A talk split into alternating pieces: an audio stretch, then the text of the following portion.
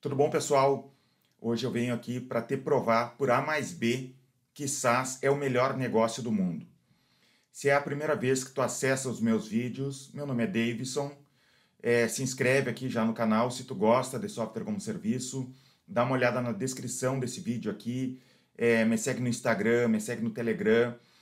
Dia 17 de junho eu vou fazer uma apresentação sobre como que tua empresa de software como serviço pode alcançar 100 mil em MRR, que seria receita recorrente mensal, em 18 meses ou menos.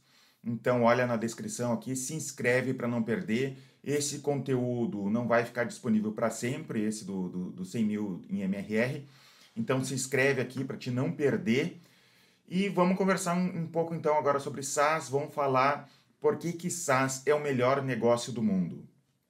Ontem, um funcionário meu me ligou ele queria alguns conselhos. Ele está pensando em empreender e me pediu algum conselho. O que, que ele poderia empreender? Ele tinha. Primeiro, ele pensou em montar um e-commerce. Eu acho que um e-commerce de vinhos, né? De, de vender vinho online. E me perguntou o que, que eu achava. E eu disse para ele, cara, é, tu não tem experiência com venda de vinho, né? Tu não tem experiência com e-commerce Vender vinho não é uma coisa barata, tu vai precisar de dinheiro para ter estoque ou para fazer essa venda online. É, vender vinho também in, inclui toda a parte de logística. Imagina a seguinte situação: tu vai vender uma garrafa, essa garrafa quebrou durante, a, durante toda essa a entrega ali. Tu já perdeu, já perdeu uma boa margem da tua venda é, se tu perder esse produto. Tu também vai ter que entender de logística no e-commerce existe fraude no cartão de crédito, né? Isso acontece no Brasil, tanto que as empresas de e-commerce é, acabam assinando com empresas que é, para trabalhar, né, para evitar esse tipo de fraude. E daí tu recebeu por cartão de crédito, tu já enviou para o cliente e de repente ele diz que é, ou tu descobre por algum motivo que aquele cartão de crédito era fraudado. Isso é, é, é realmente existe no e-commerce e tu tem que tomar cuidado. Então, e-commerce pode ser um baita do negócio, pode realmente funcionar para algumas pessoas, mas é caro. Existem alternativas melhores para quem está começando, para quem tem pouco capital. Né? Então, por exemplo, é, imagina chegou o vinho lá na, na, na, na, casa do cliente e ele simplesmente quer devolver. Tu teve todo o gasto com frete, teve todo um trabalho gigante em relação àquilo ali que tu acaba perdendo se tu for trabalhar com isso e tu não realmente entender a fundo da logística, entender a fundo do negócio que tu está trabalhando. Então, foi o conselho que eu dei para ele. Cara, tu não tem tanto capital assim, não se mete nesse negócio, tu nunca trabalhou com isso, por que tu não vai trabalhar com serviço? Serviço tem muito mais margem, é muito mais fácil, né? É, permite que tu erre muito mais. A segunda coisa que ele queria fazer era criar um app tá? O que, que ele queria fazer? Ele queria criar um app, mas eu não, não vou entrar em, em detalhes de como que seria o app que ele quer desenvolver. Mas imagina assim, ó, levando para o mesmo lado, é um app que teria que ser criado todo um ecossistema em, em volta. Por exemplo, um iFood precisa ter um ecossistema de restaurantes vendendo né, a, é, a, a comida dentro do iFood e precisa ter clientes comprando essa comida. Um Uber. O Uber também precisa ter um, todo um ecossistema de motoristas com carros disponíveis em diversos locais e tem que ter clientes chamando esses motoristas também. Então é bem complexo tu criar isso. E eu não sou a pessoa mais indicada para trabalhar ou para explicar, para ensinar sobre esse assunto. Eu falei para ele isso e é verdade, até tem pessoas aqui dentro do, do, do próprio grupo, no Facebook, no Instagram, é, vem me perguntar sobre isso, cara, eu não sou a melhor pessoa para falar sobre isso. Mas pensa assim também, eu sou meio contra tu ir para esse lado. Primeiro que as principais é, categorias desses tipos de app já foram criadas e tu tem que dominar mercado muito rápido. Digamos que tu descobrisse uma categoria é, de mercado que dá para entrar ainda. Tu tem que ter capital para dominar mercado muito rápido porque isso são para poucos players. Não dá para te ter muitos concorrentes é, nesse tipo de trabalho, né? Tipo um iFood, tipo um Uber e outros parecidos com esses, né? Por exemplo, eu tenho aqui na nossa cidade, na, onde eu moro, tem um concorrente do iFood, eles trabalham localmente, eles têm várias cidades do nosso estado aqui, até de outros estados. Eles cresceram bastante, já faz tempo que eles estão no mercado, então eles estão bem estabelecidos, são bem lucrativos. Mas pensa bem, uma, uma coisa que eu falei para esse meu funcionário. Pensa bem, digamos que o iFood quer dominar a nossa cidade aqui, e eu sei que a nossa cidade é um dos principais mercados desse concorrente do iFood. O que, que o, o iFood poderia fazer para simplesmente ir dominando o mercado e matando esses concorrentes? Ele poderia simplesmente entrar em contato ou fazer algum esforço para dominar os restaurantes da nossa cidade e pronto, ele matou é, esse concorrente na nossa cidade. E o iFood tem dinheiro para isso se ele quisesse. Por que, que ele não faz isso? Por que, que o iFood não faz isso? Simplesmente porque eles estão tentando dominar o Brasil inteiro, eles não estão dando atenção para uma cidade só. Mas se eles quiserem vir com força em alguns mercados específicos, não tem como parar eles. É muito difícil parar eles. Já no software como serviço não funciona dessa maneira. Eu vendo um software como serviço, um software de gestão, e imagina que amanhã ou depois alguma grande empresa quer é, me tirar do mercado. Digamos a TOTUS, que é uma empresa bilionária, quer me tirar do mercado. Óbvio que se ela quiser realmente, e sempre existe alguma maneira de fazer isso, com dinheiro e criatividade, sempre tem uma maneira de fazer isso. Eu não estou desprezando o poder que eles têm, né, de ser uma empresa bilionária. Mas seria muito mais caro e muito mais difícil me tirar do mercado do que seria para tirar um concorrente é, de um software, de um app como esse. Por que, que seria muito mais difícil? Primeiro que essa grande empresa, digamos que seria a TOTOS, né, uma, na, na nossa imaginação aqui, eles não sabem nem onde estão os nossos clientes. A gente tem cliente nos 27 estados, estão espalhados por todo o Brasil. É, ninguém, a não ser nós aqui da nossa empresa, sabemos onde estão os nossos clientes. Então, de verdade, como que eles tirariam os nossos clientes? Não que não tenha como, né? Mas pensa bem, é, é um se pensa tu como dono da, de uma empresa gigante com muito dinheiro, como que tu faria para nos tirar do mercado? Sempre tem um jeito, mas não é uma, algo tão simples assim. E tem outro ponto. Digamos que tu tivesse toda a nossa carteira de clientes, tivesse nome e telefone de toda a nossa carteira de clientes. Será que realmente todos os nossos clientes, ou a maioria dos nossos clientes, iria querer trocar de software só porque tu vai oferecer, digamos, algo mais barato, não funciona dessa maneira. Tem toda uma curva de aprendizagem. Por exemplo, eu uso aqui para o canal o MailChimp. E eu sei que tem concorrentes do MailChimp, tem concorrentes até mais baratos que o MailChimp. Só que eu, de verdade, tu acha que eu vou ir lá no, no, num outro software? Eu já aprendi o MailChimp, eu já, já estou acostumado com ele, eu não vou trocar por qualquer coisa. Tá? De repente, até se me fizesse por 10% do valor, eu não iria querer, pelo menos não agora, né? De repente, no futuro, quando o valor, né? Digamos, eu tenho um, uma lista de e-mail muito grande, é, no futuro pode ser que eu pense diferente. Mas agora eu não vou trocar por, por, por qualquer valor é, o MailChimp por outro software, porque eu estou acostumado com ele, vai dar trabalho, eu estou eu, eu pensando em outras coisas, eu não quero ter esse trabalho. Tanto é que empresa de software tem dificuldade em simplesmente mudar o layout do software, adicionar algumas coisas, mudar, deixar só um pouco mais bonito o software, já incomoda cliente. Tu tem que fazer isso com muito cuidado.